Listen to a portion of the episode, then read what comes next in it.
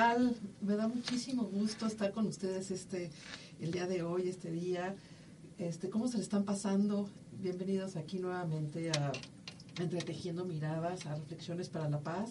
Les habla Mariana Domínguez, como cada viernes.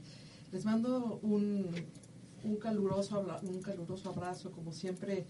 Este, pues me da mucha emoción y mucho gusto estar compartiendo este, pues este espacio juntos. ¿no? Este programa decidí hacerlo pues de una forma de recuento de lo que hemos estado hablando estos últimos meses y creo que toca bien porque estamos yo creo que en un eh, en una etapa de cierres, en una etapa de reflexión y también en una etapa de recuento, justo para ver dónde vamos a empezar, ¿no? Estamos justo, yo creo que en esta, en estos días, ¿no? Cada quien este, ya sea festejando, ya sea reuniéndonos con la gente que no nos hemos podido ver, pero también yo creo que hay este momentos en los que estamos eh, pues reflexionando un poco, ¿no?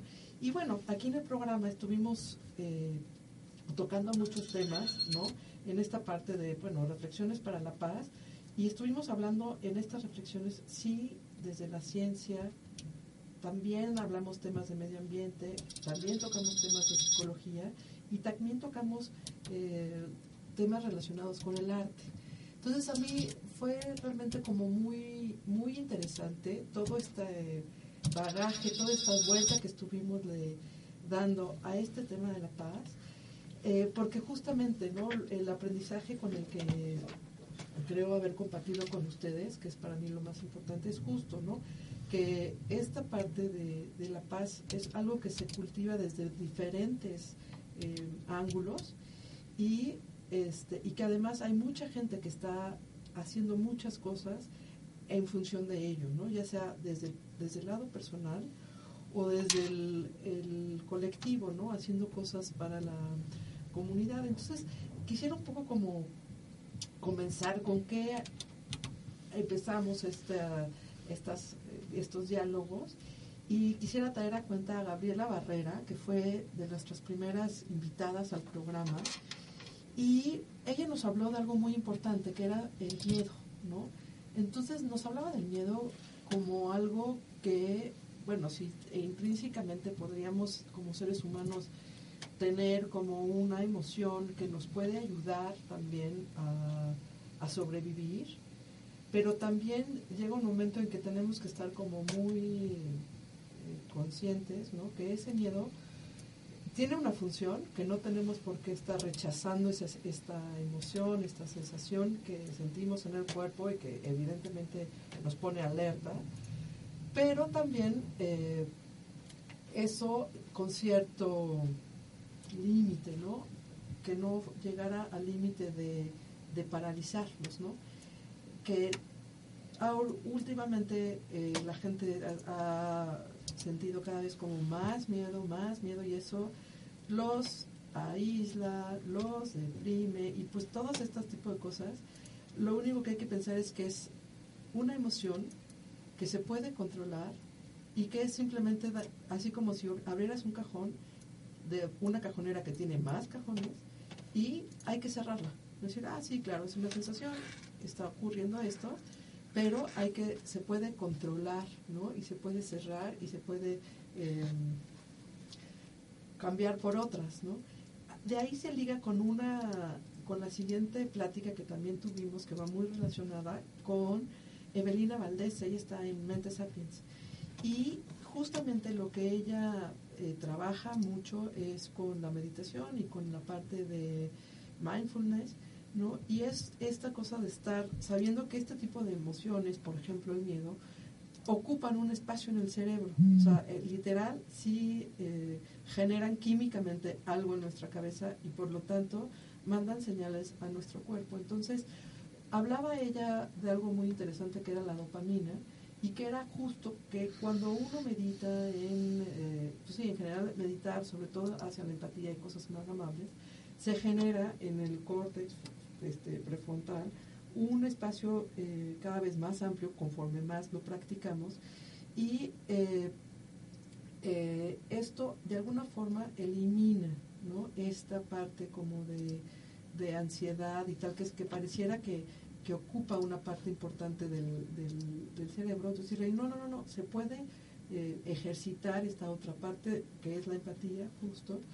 Y eh, cuanto más eh, dejas de ejercitar esta parte de la parte frontal del, cerebro, da lugar justo a otro tipo de pensamientos que ellas los ligan mucho con la dopamina, que tiene que ver con pensamientos y con actitudes adictivas, ¿no? Entonces, por ejemplo, toda la parte del azúcar, toda esta parte de, híjole, se me antojó, es que no lo puedo controlar, es que esto, todos ese tipo de pensamientos también son, ella sea como un llamado muy importante simplemente a observarlos y aprender a vivir con eso simplemente como una parte constante de nuestra forma de ser, de que pues simplemente nomás no podemos parar de pensar, ¿verdad? Entonces, al, no, al saber que nosotros no podemos estar parando de pensar, pues entonces eh, hay que estar observando estos pensamientos y observando estas emociones justo para saber hacia dónde nos estamos nosotros mismos guiando y eh, qué espacio le estamos dando, ¿no? saber que eh, justo la dopamina es un pensamiento, una sustancia tal cual que generamos en el cerebro y que eso puede generar los pues, pensamientos este, y actitudes y acciones este, pues que a veces no son tan saludables. Y no, no estoy hablando simplemente algo de, de comer, simplemente tan solo algunos pensamientos ¿no? que, tampoco pueden ser este, tan tan sanos, ¿no? Entonces, esa parte también estuvo muy, muy importante. Y ella también, Gabriela, hablaba mucho de, esta observación y no, no, rechazarlos, ¿no? Simplemente decir, es parte natural de nuestra naturaleza, ¿no? Tener este tipo de sentimientos y pensamientos, pero poderlos eh, controlar y simplemente eh, dejarlos pasar, ¿no? entonces, esa parte también creo que fue como muy, muy, pues muy positivo, un aporte este, muy interesante que nos hizo Eve, ¿no? Y de ahí pasamos a una, a otra entrevista justamente que estuvo muy interesante con Alberto Isla de Más Libros, Mejor Futuro y Cabra Frenesí. Si bien eh, las dos entrevistas estuvieron más hacia una cuestión de trabajo personal y ligado a la empatía, este grupo de Más Libros, Mejor Futuro, con Cabra Frenesí, con Alberto Islas, es salir de lo personal y ocupar el espacio público. ¿no? Entonces, ¿cómo este, eh, parte de la empatía y parte de eso es salir de tu pensamiento propio y justamente ellos lo llevan a un a unas actividades maravillosas que en, esa ocasión nos hablaron de cómo ocuparon el espacio de Tlatelolco. Y lo hacían desde una propuesta para, pues eso, eh, ocupar los espacios con creatividad, con poesía y con rap, ¿no? Lo cual es, se me hizo como de una forma increíble porque era justo, eh, una de las propuestas también es, además de controlar este, nuestros pensamientos, cultivar mucho la creatividad pero también compartirlo, socializar, abrirnos, estar presentes para los demás y estar ocupando los espacios. Cada vez que ocupamos un espacio público con nuestros proyectos, eh, estamos eh, creando comunidad. Y es un factor muy muy importante para pues para la paz justamente no estar eh, ocupando espacios no y ellos bueno me pareció que lo hacían de una forma absolutamente genuina, con una potencia brutal. Cabra Frenesí es una chava muy joven, rapera, entonces eh, es completamente explosiva, ¿no? Entonces ella en ese momento estaba hablando mucho de los feminicidios y tal. Entonces, cómo ella transformaba de un acto que a ella le estaba pareciendo muy violento en algo que se convertía en, en algo muy creativo, porque además invitaban a la gente que estaba ahí en Tlatelolco a sumarse. Entonces llegaba gente de todas las edades y los invitaban a que tomaran el micrófono y ellos los iban dando algunas técnicas para que fueran rapeando. Obviamente pues les ponían ahí todo el, el, eh, el, kit, digamos, de instrumentos para que sonara bien y fuera un evento este muy placentero para quien lo estuviera oyendo pero más allá de eso, el romper estas barreras ¿no? que puede haber entre vencer el miedo a hablar en público, vencer el miedo a hacer el ridículo, pero a la vez ocupando un espacio público, pero a la vez cultivando esta creatividad y el uso del lenguaje, ¿no? Entonces, esta parte del uso del lenguaje también se vuelve una, pues una herramienta eh, muy importante en esta parte de construcción, de construcción de paz, justamente porque el lenguaje nos ayuda a, a construir nuestros pensamientos, nos ayuda también el lenguaje, ya sea a través de los libros, a través de la música, a través del teatro, nos ayuda a encontrar nuevas formas de describir lo que, lo que estamos teniendo todo el tiempo en la cabeza. ¿no? También esa parte eh, es, fue como muy, muy importante de, de, hablar también de esta construcción del lenguaje, pero con creatividad, pero integrando a la comunidad. ¿no? Hablamos también con Virginia Kransniewski, que ella es una librera este, maravillosa. Justamente ella fue la que aportó o nos aportó a todos nosotros esta parte del lenguaje, ¿no? De lo importante que es eh, leer, lo importante que es tomar un libro en las manos y lo importante que es eh, adentrarse y cultivar la imaginación, ¿no? Muchas veces hay gente que es muy fácil de que pueda hablar o tiene un foro pero hay otra gente que tiene otro tipo de habilidades que es justamente escribiendo y lo hace con gran eh, profundidad y que siempre además hay una forma eh, precisa para encontrar eh, o la respuesta o lo que estás investigando o cómo se lo puedes decir a un niño o a un maestro o a un papá o a un compañero, algo que tú necesitas, ¿no? O tú mismo, ¿no? Explicarte algunas cosas.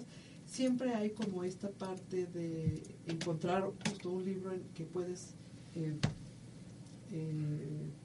reforzar lo que, lo, que, lo que tienes y además la cercanía, ¿no? decir, oye, hay un montón de autores, un montón de gente joven que claro que se está este, como atreviendo a hacer, eh, a explorar esta parte creativa y entonces el mundo como decir, oigan, hay que leer justo por todo esto que estamos eh, mencionando de cultivar el lenguaje y cómo el lenguaje se liga con los con cómo nos narramos las cosas en la cabeza y cómo cuando nos narramos las cosas en la cabeza de otra forma, podemos este, tener otro tipo de experiencias allá afuera, ¿no?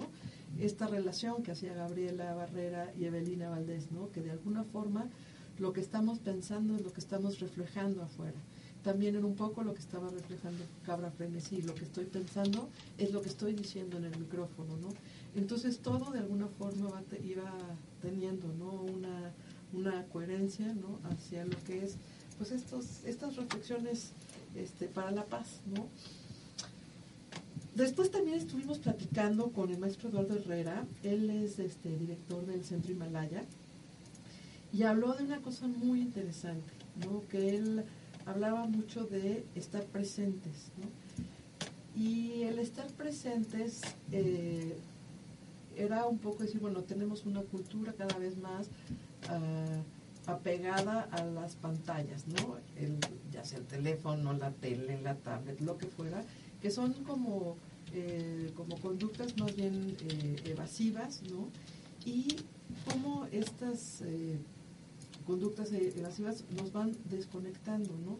Y esta desconexión pues nos va generando cada vez pensamientos de, de ansiedad, ¿no?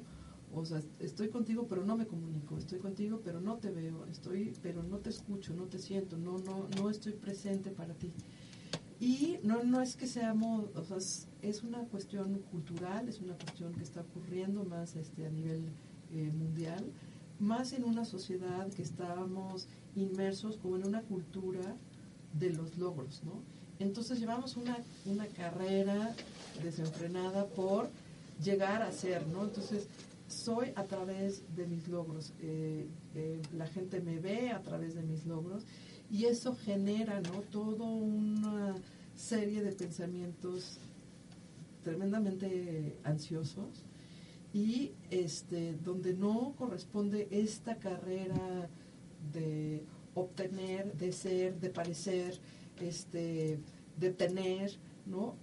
con lo que yo estoy sintiendo. Entonces, él hablaba mucho de conectarnos más con nuestras emociones y estar eh,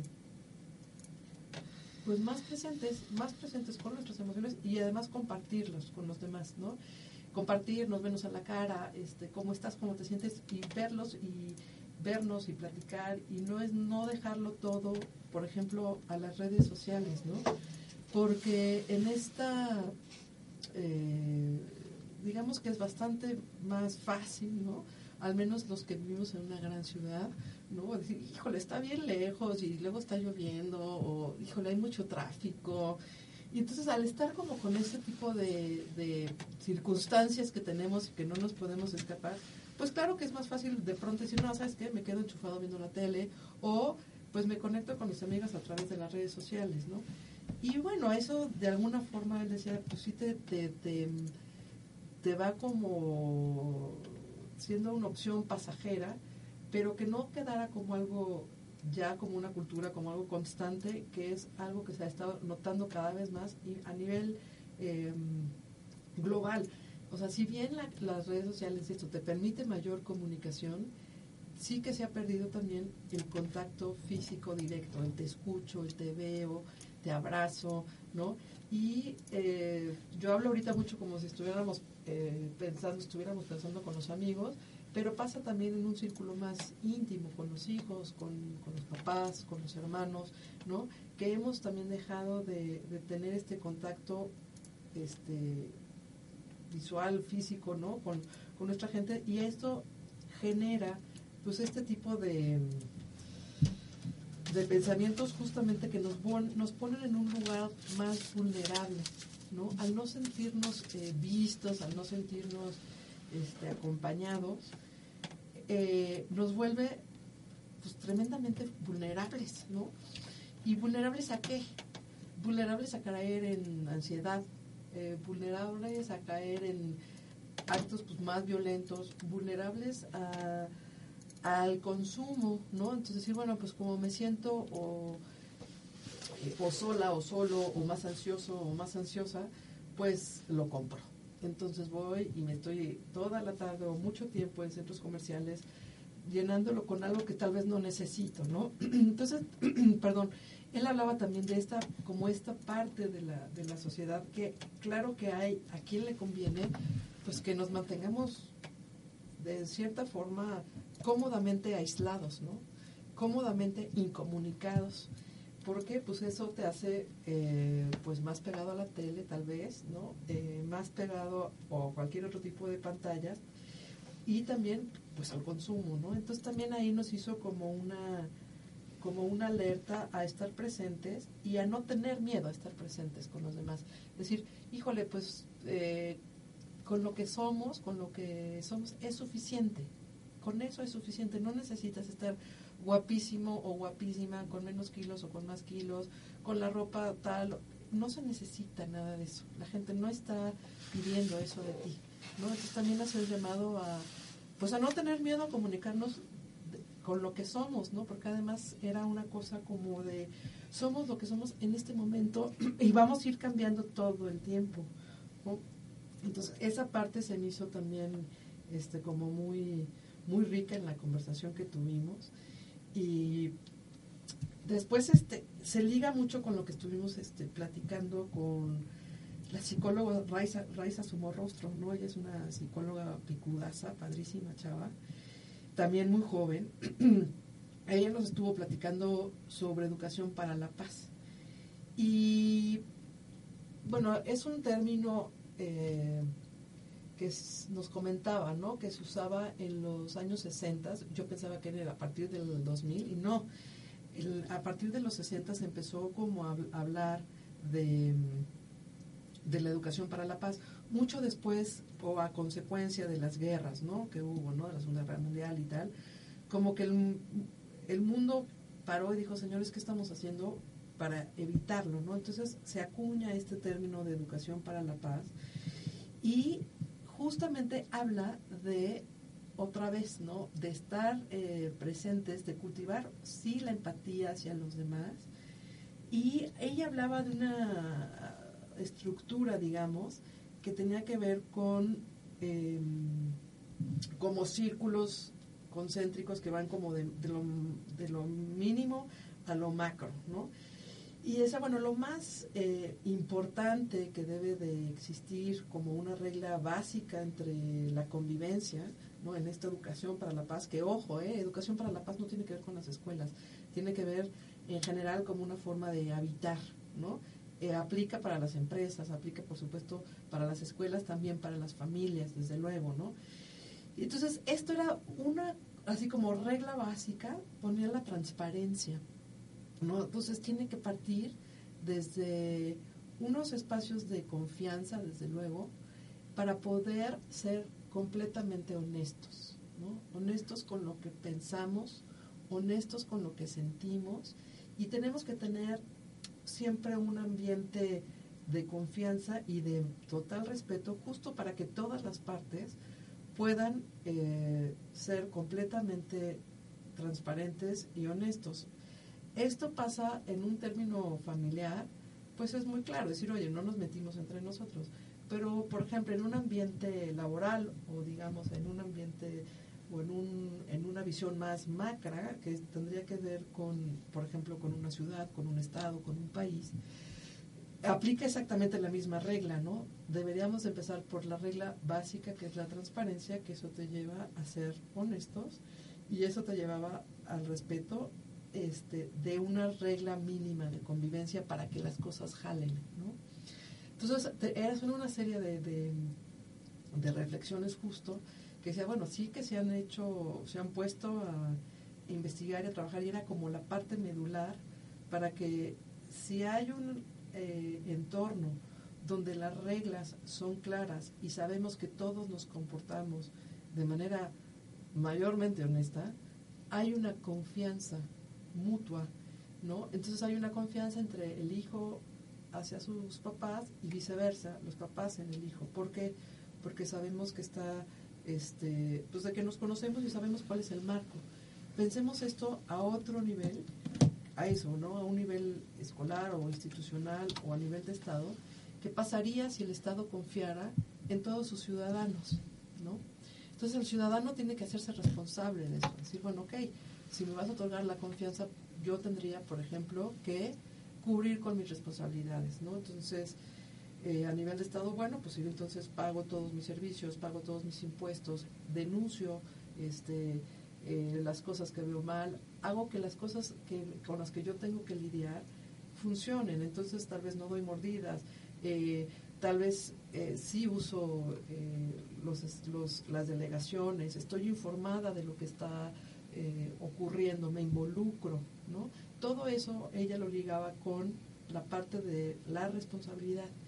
Para tener esta parte de transparencia y que funcionen las reglas, tiene que haber una parte de responsabilidad de ambas partes, ¿no? Entonces, bueno, el Estado se compromete, o el, o el, que pone las reglas, pues a poner las reglas y que esas reglas se cumplan. Si llevábamos eso a un entorno, por ejemplo, escolar, dice, bueno, pues entonces tiene que haber una regla del salón de clase, por ejemplo, ¿no? ¿Cuándo vamos a pedir la mano? ¿Cuándo vamos a hablar? ¿Cuándo no vamos a hablar? En fin, se tiene que hacer un reglamento y ese es un marco de convivencia. Y ese marco de convivencia, bueno, pues se tiene que cumplir. Entonces, cuando la gente sabe qué tiene que hacer claramente y lo cumple y cuáles son las consecuencias de no cumplirlo, de alguna forma se está creando un entorno justo para tener eh, desde luego un entorno de mayor paz, ¿no? pero se puede llevar también a estabilidad y también pues eso, empatía, confianza y esa, esos entornos, generar esos entornos, justamente lo que quieres es tener pues personas completamente em, como satisfechas, ¿no? Satisfechas y están en su en un ambiente satisfechas me refiero en el sentido de que no están angustiadas, que no están este proclives algún pensamiento como más tirándose a lo negativo, sino simplemente tienes un ambiente positivo donde es mucho más fácil o trabajar o estudiar o ser creativos, entonces donde la gente puede este, exponenciar o todo lo que trae dentro, ¿no? Entonces era crear estos ambientes de confianza, ¿no? Donde eh, pues podemos habitar de una forma mucho más este, positiva, mucho más proactiva, ¿no? Entonces era a todo esto se refería este Raiza, ¿no? Hizo también mucho hincapié en una parte eh, que lo quiero ligar con, con lo que dijo Cabra Frenesí y lo que dijo Virginia Krasnyansky, que tiene que ver con el diálogo, que tiene que ver con el uso de las palabras. Entonces se vuelve muy importante en toda esta construcción de educación para la paz el diálogo constante, ¿no? O sea, tú no puedes llegar a un lugar, pegar un papelito, decir, este es el reglamento, adiós, chao. No. Oigan, señores, los convoco para, hay que conocerlo, tenemos que dialogar, estamos de acuerdo, por lo menos que las ambas partes conozcan eh, los por poner en, este ejemplo, no siguiendo el ejemplo de este reglamento o estas reglas mínimas de convivencia, pues ambas partes lo tienen que conocer. Entonces tiene que haber un diálogo eh, constante para comunicarlo, para hacerlo saber y en su caso, pues estar cuando estás o no de acuerdo. También habló de una cosa muy interesante, que eso me gusta mucho traspasarlo a, como a esta visión macro, ¿no? que tiene que ver con una cuestión de Estado, con una cuestión de país, que las reglas, en este caso las leyes, eh, eh, están en constante cambio. ¿Y por qué están en constante cambio? Porque están eh, vivas y simplemente decir, oye, llegamos a un acuerdo, el acuerdo ahorita ya no funciona, ¿qué les parece si dialogamos en un parlamento abierto o en una asamblea o en una sobremesa o simplemente nos reunimos y lo platicamos, oye, eso ya no me está este, acomodando, siento que ya necesito eh, cambiar esta regla, es decir, algo tan simple, oye, antes te daba permiso para llegar a las 10 de la noche, pues ahora tienes permiso para llegar a la 1 de la mañana, por ejemplo, ¿no? Pero entonces, esas cosas, tener en cuenta que siempre son flexibles, ¿no? El saber que las cosas se pueden cambiar y siempre se pueden adaptar con cierto interés y, y en beneficio mutuo, ¿no? De, todas las partes que lo involucran, también era un factor muy importante de que no está todo ya escrito en piedra y, es inamovible. También esta parte de las cosas cambian, se pueden adaptar, las cosas son flexibles.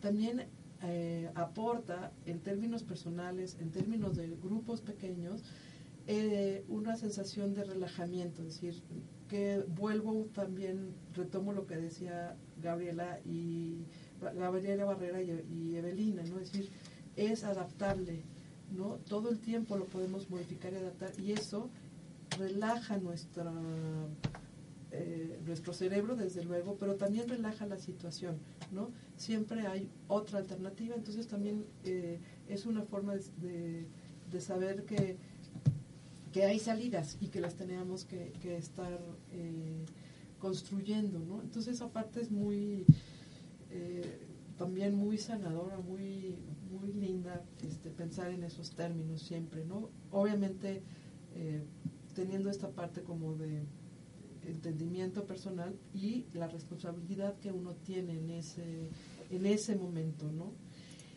De ahí platicamos también con Fabiola González y con Cintia Solar. Eh, estuvimos platicando con ella sobre la inteligencia emocional.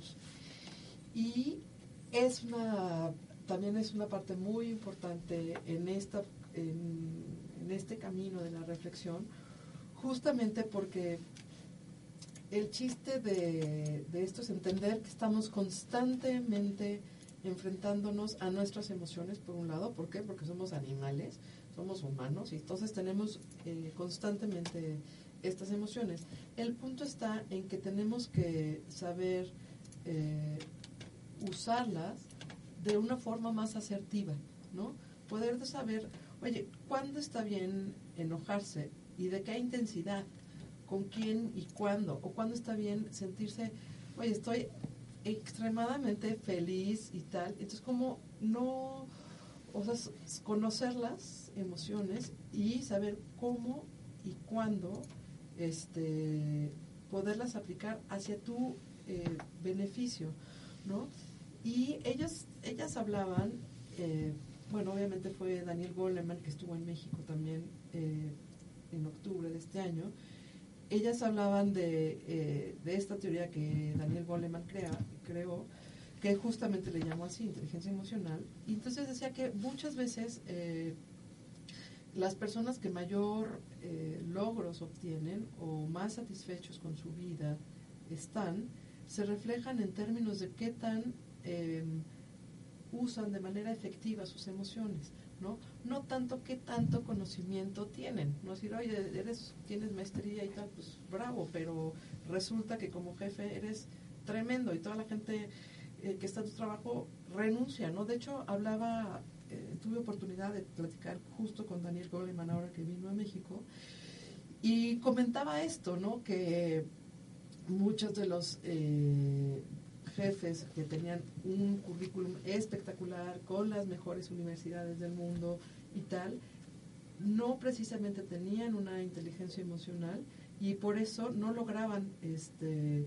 como los éxitos económicos dentro de una empresa que alguien que tenía mucho más inteligencia emocional, que tal vez no tenía conocimientos o muy pocos conocimientos, sin embargo, el poder eh, generar un buen ambiente de trabajo que implicaba este conocimiento y esta empatía y esta, esta eh, dinámica de diálogo y de acuerdos y de poder eh, conocerse más, justo era mucho más eficiente en términos de logros eh, dentro de una empresa que alguien que solamente tuviera conocimiento. Entonces era muy importante, por ejemplo, controlar todas estas partes de, de, violencia, de explosiones, de enojo este, y tal. Era simplemente decir, a ver, sí se vale tenerlo, no se, no se habla aquí de, estigmatizar ese tipo de, emociones o pensamientos, simplemente es saber que eso en ese momento tal vez no era lo más eh, útil para lo que se necesitaba en esa circunstancia, ¿no? Puedes llegar a tu casa y decir, ay, ahora sí tuve un muy mal día y tal, pero en ese momento, con ese equipo de trabajo tal vez, o...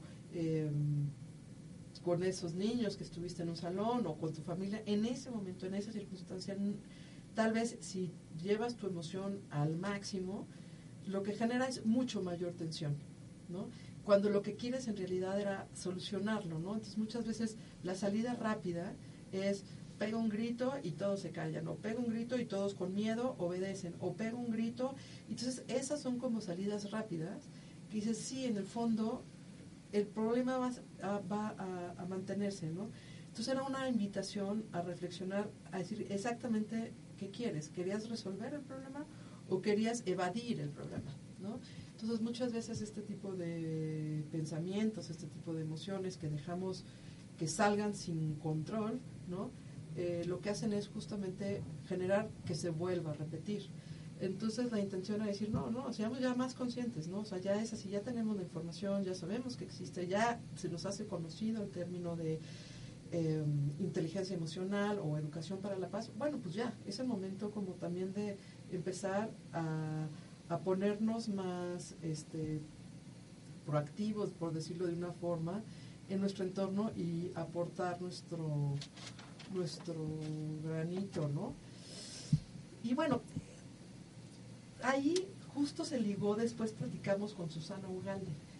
Susana Ugalde es, eh, ella es directora de Colegio Contadero, pero es una bióloga apasionada y entonces estuvo muy interesante también hablar con alguien, ya no, ya no del mundo de la psicología, sino del mundo de la biología y el medio ambiente. Ella nos estuvo platicando eh, justo que una de las formas de, de estar presentes, de reconectarnos con nuestra realidad y bajar este nivel de ansiedad, este nivel tal vez de depresión o de violencia, era justo estar presentes y ella lo llevó a estar presentes con el ambiente en el que estamos, ya sea un parque, ya sea el jardín de tu casa, con tus vecinos, con eh, el, eh, ella nos puso el ejemplo de ella llevaba a sus alumnos al desierto de los leones, entonces como los eh, niños y adolescentes con los que trabaja, el conocer otra realidad, conocer este, o sea, salir de su mundo personal y decir, a ver, aquí están las ardillas, están las hojas, y todo está relacionado está relacionado si contaminas, si no contaminas, está relacionado si lo cuidas, si no lo cuidas, está relacionado con desde cosas tan obvias y simples como el oxígeno que nos da, como el placer que nos da compartir al aire libre, ¿no? Entonces, se ve directamente reflejado en el estado de ánimo y en el, eh, como la experiencia que tiene el cuerpo, desde muévete, baja las escaleras, sube, súbete a los juegos, camina por, por, por, camina, ¿no? Simplemente en un espacio abierto. También decía, bueno, si no tienes posibilidad de tener un espacio abierto, bueno, ¿por qué no? Decía, hablaba mucho de, este, pues en un departamento, pues pon plantas, ¿no? Entonces, el, el, el observar a otro ser vivo, este, también te generaba estar presentes para otro, ¿no? Y estar presente para otros siempre decía, bueno, eso, con una planta y tal, hazte responsable de eso, de su crecimiento y que, y que permanezca vivo, ¿no? Entonces fue una charla también este, muy, muy interesante este, en esta parte de, conectarse con el ambiente y claro que va también pues relacionado porque en ese ambiente vivimos todos, ¿no? No es de que yo viva en un mundito, no, no, no, el mundo que habitamos es uno y es el mismo planeta, es el mismo de todos, ¿no? Entonces, este, justo cómo nos, cómo nos relacionamos con, con, ese espacio, ¿no? Y también que hablaba con, pues eso, con la, salió también el término de la empatía, ¿no? La empatía justo, no nada más hacia, los, hacia las personas, sino hacia los seres vivos en general, ¿no? Es decir, el respeto hacia ti, hacia tu espacio y el como este espacio que estamos habitando todos juntos, entonces busquemos que sea este armónico, ¿no? Y ella estuvo muy chistoso porque ella trajo de invitado a Lama Kalsang. Y bueno, Lama Kalsang es como bien lo digo, es un eh, lama, pero él estudió en el Tíbet y vive aquí en México, en particular en Valle de Bravo, y tiene como un, no es como, tiene un grupo de estudio eh, sobre prácticas sí budistas, pero mucho enfocado hacia, eh, hacia la empatía, ¿no? y estuvimos platicando de algo muy interesante que también se liga con todo este tema de reflexiones para la paz, en, pues, eh, como la resolución de conflictos, o él lo llamaba en cómo responder a los desafíos sin conflicto. Y dijo una cosa muy, muy interesante y que eso también se me quedó como muy marcado y se los quiero este, compartir nuevamente, que era eh,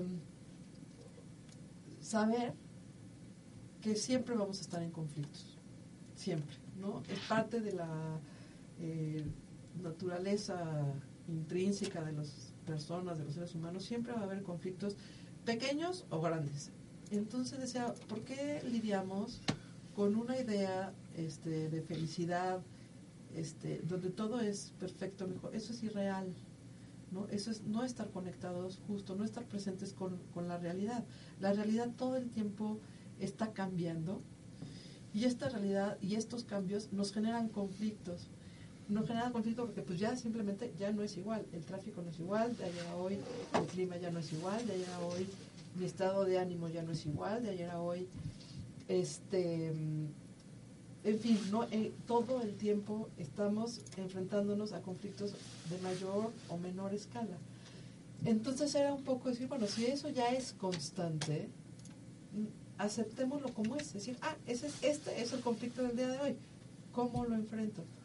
Ah, pues bueno, si ya sé que es el de que es el conflicto del día de hoy, entonces eso ayudaba a minimizar y a no vivirlo con esta enorme angustia que te genera que no sea todo perfecto o como tú tenías la expectativa que fuera, ¿no? Entonces, baja la expectativa de cómo deben de ser las cosas, porque la expectativa es simplemente miedo, miedo a que no salgan las cosas como tú crees que deberían de funcionar y si no funcionan como tú crees que debes funcionar, tal vez tú tengas o menos reconocimiento o te sientas más vulnerable o este no, no, cumplas con una expectativa, ¿no? Entonces, él lo que decía, olvidemos esa forma de pensar porque simplemente lo que haces es nuevamente repetirlo y no te permite estar feliz. ¿no? Él, un poco lo que habla de decir, se, les, se nos ha olvidado eh,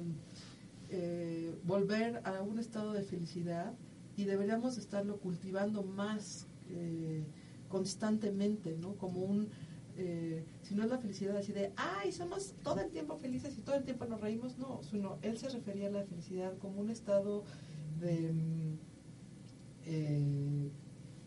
tal vez lo más exacto sería sin conflicto, ¿no?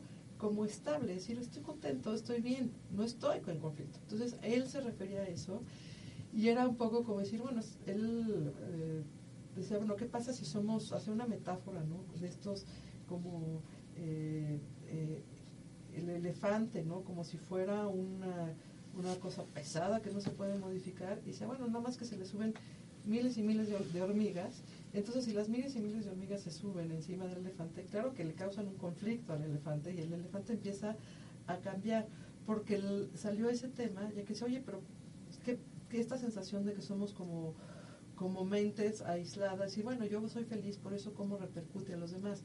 Y entonces le decía, claro que repercute y repercute de manera directa y cada vez más rápido, ¿no? Entonces, claro que si tú te mantienes en un estado mucho más eh, ecuánime, claro que impactas a tu alrededor, ¿no? Puso este ejemplo del elefante, yo me gusta más esta idea de, de, esta piedra que eres y tiras, si tú fueras una piedra y, la tiras a un lago, por ejemplo, las ondas que crea esa piedra, pues algo tan chiquitititito que puede ser una piedrita, puede generar unas olas grandes que tú no ni siquiera alcanzas a percibir. Entonces, él se refería a eso, ¿no? Mantenernos en este estado de observación, en este estado de, estar presentes, de ser creativos, de ocupar los espacios este, comunes, eh, eh, de usar el lenguaje, el diálogo, de tener esta parte de, de acuerdos con los demás o acuerdos en las comunidades en las que estamos y de involucrarnos y ser responsables y eso es una, dice, es una potencia bruta y es una gran, gran aportación. Aquí también, no sé si lo dijo Lama Calzan o lo mencionó, no, ya me acordé, lo mencionó Carolina López, que fue la siguiente entrevistada, que habló eh, sobre ser útiles para los demás, ¿no? Eh, esta parte de muchas veces nos mantenemos en una... Eh, preocupación personal, con nuestros problemas personales, y entonces nos separamos de, la comunidad o el entorno en el que estamos, y entonces el, percibirnos desde esta parte tan individual, tan individual, tan individual, eh, uno te mantiene otra vez, ¿no? En un estado de poca presencia, te mantiene en estados de, de ansiedad, ¿no? Y esos estados de ansiedad, como ya mencioné, te vuelven vulnerables o, al, o las adicciones o a la violencia o al consumo. Entonces me dijo, una forma es pensar en que tu, tu personalidad y la forma en que tú eres le es útil a alguien más. Entonces ella hablaba de, de salvar a otro ser humano. Em, Carolina López, ella es psicóloga, ella trabaja en Médicos Sin Fronteras. Y entonces eh, me gustó mucho entrevistarlos, no nada más a ella por toda la, digamos, la labor que hace, sino porque también es un trabajo comunitario. Y entonces ella dice, bueno, es que eh, es muy importante que en cada comunidad cada vez más eh, nos involucremos y seamos como actores comprometidos y eh, porque es ahí donde toca solucionar las cosas. Me dijo, no todas las soluciones vienen en general. Las comunidades, cada una, cada colonia, cada barrio es distinto al otro y, requiere de soluciones distintas. Entonces ellos lo que hacían era más bien como un tejido social dentro de esos barrios, dentro de esas comunidades, para que la comunidad misma se sintiera eh, con más elementos para enfrentar eh, situaciones difíciles. Médicos Sin Fronteras y en particular ella como psicóloga y coordinando a varios psicólogos, eh, viene trabajando desde Honduras, Nicaragua, Colombia, trabaja en la frontera de México con toda la gente migrante, atiende a muchos eh, migrantes que vienen en la, en la bestia, ¿no? Entonces trabaja con mujeres que han sido violentadas, con niñas que han sido violentadas y también trabaja, por ejemplo, con eh, muchos eh, jóvenes que están en el norte, ¿no? En Culiacán.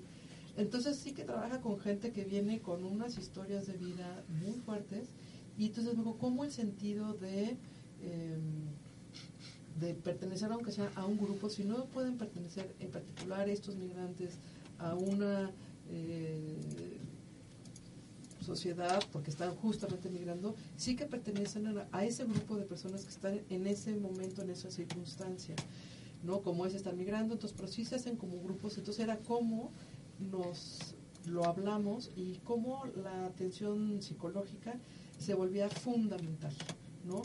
Yo, eh, si ella evidentemente está en situaciones de extrema violencia y de crisis, eh, lo llevó a una, las intervenciones que hace, lo hace mucho a través del arte, lo hace mucho a través de hablar y creo que es, es un ejemplo que es exactamente eh, replicable en cualquier otro entorno, ¿no? Necesitamos estar exactamente ahí para poder acudir a un psicólogo.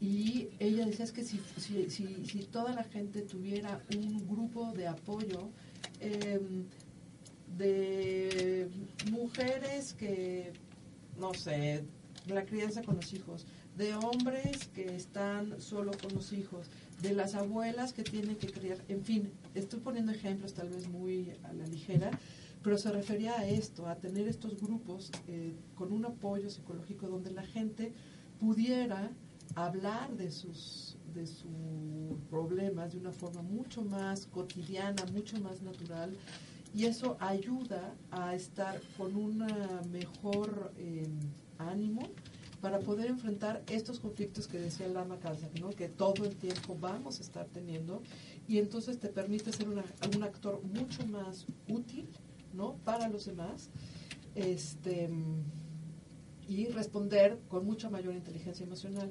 Pero dijo un dato muy importante que me llamó o sea, la atención muchísimo. En México hay un psicólogo por cada 100.000 habitantes. ¿Qué quiere decir? Que no tenemos una cultura de hablar, de resolver, de, buscar estos apoyos, que sería, dice ella, maravilloso poder eh, como, como reconstruir otra, otra opción de vida a partir de tener este apoyo psicológico, ¿no? Entonces, bueno, a mí me quedó como muy, muy marcada la charla con ella. Y bueno, también estuvimos platicando con eh, Roberto Mercadillo. Roberto Mercadillo eh, también eh, desde el área de la ciencia es una joya también de ser humano. Él es este, neurobiólogo y ellos hicieron, bueno, pertenece a un colectivo que es Psicocalle, pero también ha trabajado él como traductor de importantísimos eh, trabajos, por ejemplo, este de cultura, cultura de paz, una utopía este, posible, cultivemos paz, ¿no? Y es un colectivo que juntó a muchos especialistas de diferentes áreas justo para estar hablando cada vez más de la paz. Una de las premisas que pone es eh, él y el colectivo, es que eh, se habla mucho de la violencia del ser humano como si fuéramos intrínsecamente violentos. Entonces, él como neurobiólogo y junto con más este, personas que están en la neurociencia, se han dedicado a demostrar científicamente en México y en foros internacionales como en Barcelona, en propias las Naciones Unidas, en Inglaterra, y muchos son mexicanos ¿eh? los que están haciendo esta labor, a demostrar que científicamente no somos violentos, somos culturalmente violentos, pero así este fisiológicamente no lo somos. ¿Qué quiere decir? Que si somos culturalmente violentos, también podríamos ser culturalmente pacíficos. ¿no? Entonces, esto es muy importante, muy importante porque entonces quiere decir que la violencia es aprendida. ¿no? Y claro que tenemos muchísimo, muchísimo tiempo aprendiendo, es una avenida ya muy conocida Entonces, este tipo de respuestas, este tipo de guerras, este tipo de violencia que estamos viviendo, dice, bueno, claro que tiene que ver con muchísimo tiempo anterior a que así es como aprendimos a resolver algunos conflictos. Pero, por ejemplo, decía, eh, hay una diferencia con los animales, ¿no? O sea, los animales, los chimpancés, por ejemplo, que es lo más cercano, eh, pueden ser violentos, sí, pero por una cuestión que tiene que ver estrictamente con, eh, por ejemplo, la comida, ¿no? Pero me dijo, eso no los ha llevado a destruirse entre ellos mismos, tampoco los ha llevado a fabricar instrumentos, en este caso armas, para matarse entre ellos mismos. ¿no? Aquí es simplemente, yo tengo, voy a hacer todo lo imposible por obtener comida y por mantener mi clan y nada más. No estoy buscando destruirte por destruirte. ¿no? Entonces ahí hay una, hay una eh, apreciación eh, distinta, ¿no? Entonces, como dice, eso, ahí hay una, eh, hay que dejar muy en claro que claro que es aprendido todo este tema de la, de la violencia y también hablaba de que tenemos que, que narrarnos, que hablarnos las cosas de otra forma. ¿no? Él, por ejemplo, puso un ejemplo que se hizo muy, muy padre, que eh, él con su equipo de trabajo, él está en la UAM, es maestro de ahí, entre otras este, investigaciones que hace, y eh, hicieron un ejercicio con policías en Ecatepec. Entonces me dijo, bueno, uno pensaría que el policía en Ecatepec, eh, no sé, podría, uno tiene ciertas, o podrían tener ciertos prejuicios. Y dice, pues resulta que los policías al menos con los que ellos estuvieron midiendo, tienen, como lo dijo Evelina, en el corte frontal tienen un eh, espacio mayor que tiene que ver con el cultivo de la empatía y tiene que ver con el placer que les causa servir a los demás. Y me dijo, entonces comprobamos que los policías de esa zona tenían una, una mayor empatía hacia lo que estaban viviendo y el gusto por servir que muchos de los habitantes este, hombres, mujeres y jóvenes que estaban ahí. Entonces quiere decir que eh, había mucho más justo empatía y afinidad y este, mucho menor indiferencia. Entonces son del tipo de hallazgos que se están teniendo que era muy importante eh, narrarlos y decirlos, ¿no? Eh, hablar de estos avances en la ciencia y que tienen que ver con, con, con narrar diferente y cultivar la paz, ¿no? Este, hablamos mucho también en su programa sobre dejarle de dar tanto protagonismo a la violencia y cuando se le dé a la violencia era muy importante siempre también darle un espacio a la paz.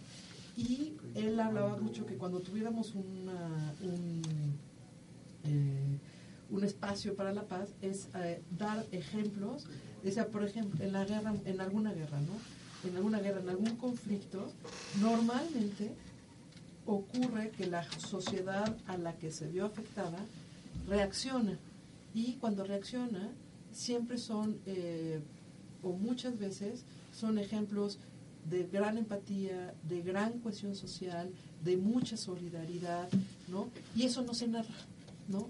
Dice, normalmente eh, cuando no se narra la violencia, o por ejemplo, ¿no? Nos puso este ejemplo de, de las películas, ¿no? O de las noticias, que dice, normalmente nos narran un evento eh, muy fuerte, pero, y eso al cerebro, eh, neurológicamente al cerebro, como no le diste la solución a, ese, a esta escena que me acabas de poner, mi cerebro se queda literal girando, ¿no? está todo el tiempo buscando, buscando una solución a eso que le pareció brutal, pero entonces, al, como no me narraste la solución, yo me quedé con el problema. Y entonces, como estás con el problema, eres más factible a que te vuelva, a que te vuelvas a enganchar a ese tipo de narración. Entonces me está neurológicamente probado que cuando tú eh, muestras un problema, por más brutal que sea, le das una solución, y normalmente la solución, eh, o sea, le das una solución cual fuera que ésta sea, el cerebro se calma y deja de estar en este estado ansioso y de, ansioso y de, estrés. Y entonces dijo, es muy importante narrar de otra forma las cosas, ¿no? Para poder desestresar al cerebro y poder participar de una forma más pacífica y activa. Em, por último, nada más hablamos con Mario Domínguez sobre Agua para la Paz. Y en, este, eh, en esta charla que tuvimos fue muy interesante porque otra vez no tocamos el tema de medio ambiente y cómo desde la ciencia él está eh, jalando la humedad de, de los océanos y generando como partículas de agua y las traslada con viento hacia lugares donde, donde, donde se necesita el agua.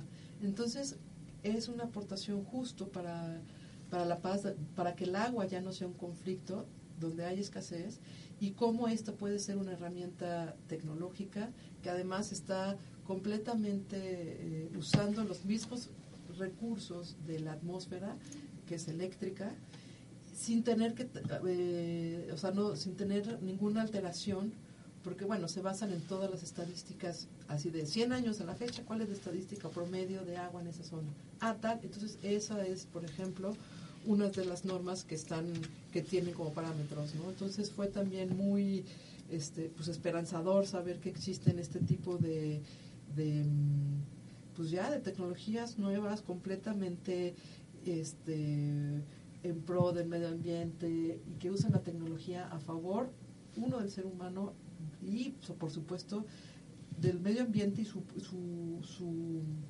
criterio era como equilibrar el desequilibrio que hemos este, causado, ¿no? Bueno, pues estuvo, como verán, muy eh, eh, con unos eh, virajes muy amplios, ¿no? También se me está, me está faltando este, Sandra Pani también, que también estuvo con nosotros, cual me dio muchísimo gusto.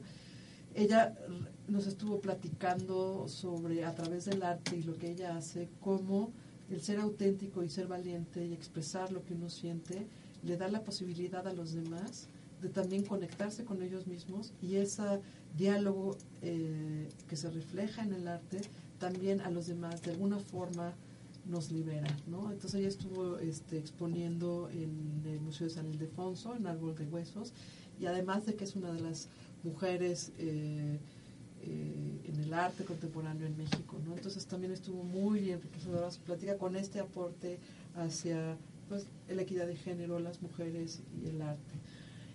Y pues bueno, como ven, estuvo muy, eh, muy variado y hablar, siguiendo, hablar de, de, paz desde estos enfoques de la ciencia, del periodismo, el medio ambiente, la psicología, la empatía, pues yo creo que es el camino y este programa, pues eso, lo que busca es seguir aportando este, en este espacio radiofónico, dejar en las redes todo este contenido que por supuesto que nos, este, va a seguir dando mucho que de, qué hablar, qué reflexionar. Espero que este nuevo eh, década que inicia, la iniciemos con todas estas eh, reflexiones en, la, nuestra cabeza, ¿no?